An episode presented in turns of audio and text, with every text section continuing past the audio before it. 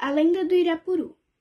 Os nativos da floresta amazônica contam que no sul do Brasil existia uma tribo de índios valentes e que um dos guerreiros era apaixonado pela filha do cacique. Ele era um rapaz forte e inteligente, e a moça era bonita e delicada. Os dois se conheceram numa festa da tribo e logo se apaixonaram. Mas havia um problema. O cacique já tinha prometido que sua jovem filha se casaria com outro guerreiro.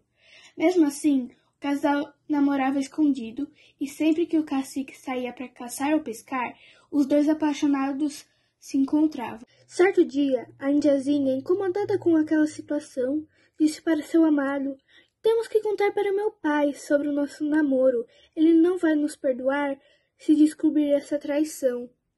Então o cacique acabou descobrindo tudo, por conta própria, e adivinha, ficou furioso. Isso foi uma traição. Guerreiro não trai cacique, e filha de cacique já é prometida para outro homem. Vocês vão pagar por isso. Muito bravo, o cacique invocou Tupã.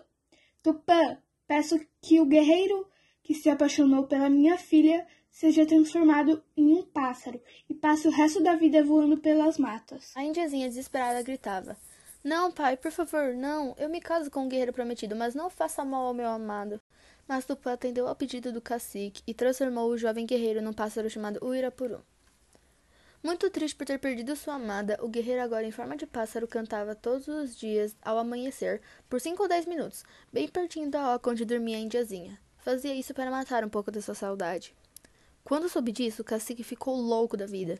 Reuniu os maiores caçadores da tribo para capturarem o pássaro. Ao saber dos planos do pai, a indiazinha correu para avisar o pássaro no meio da floresta. Ele precisava fugir para bem longe. Não vou fugir. Ficar longe de você é pior do que a morte, exclamou o jovem transformado em pássaro. A indiazinha respondeu: Mas se eu souber que você está vivo, minha tristeza será menor, porque em algum lugar você continuará cantando o nosso amor.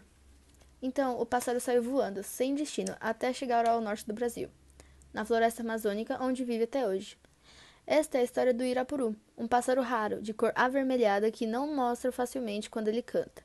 O som é tão bonito que todas as outras aves da floresta se calam. Segundo a lenda, quem encontra um Irapuru tem qualquer desejo realizado, pois este pássaro é o símbolo mágico da felicidade, e é por isso que os indígenas respeitam tanto e transmitem sua história de geração para geração.